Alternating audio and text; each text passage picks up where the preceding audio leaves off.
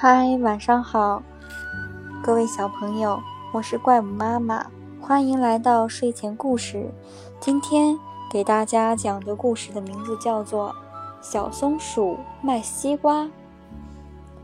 小松鼠想，一定要请个声音好听、嘴巴伶俐的营业员，这么好的西瓜一定能卖个好价钱，这样我就能有钱给妈妈买很多裙子了。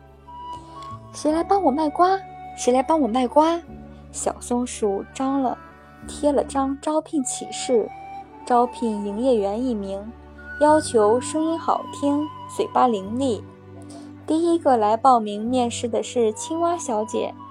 青蛙小姐清清嗓子，鼓起腮帮子，咕呱咕呱，大家都说我的声音顶呱呱，找我卖瓜准行。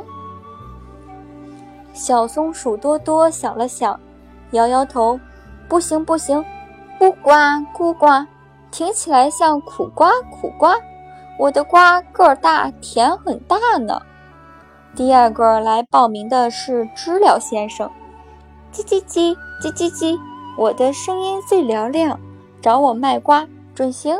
小松鼠瞅了瞅知了先生，摇摇头：“声音倒是挺美的，可是……”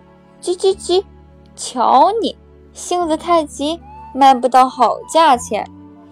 花母鸡太太也过来面试，咯咯哒，咯咯哒，太好了，咯咯哒，听起来就像咯咯哒，咯咯哒，找你卖瓜，一定能卖个好价钱。小松鼠高兴极了，不一会儿功夫，所有的西瓜都卖完了。小松鼠如愿以偿的。给妈妈买了很多花裙子，妈妈夸小松鼠是个好宝宝。今天的故事就讲到这里喽，小朋友们，明天见哦。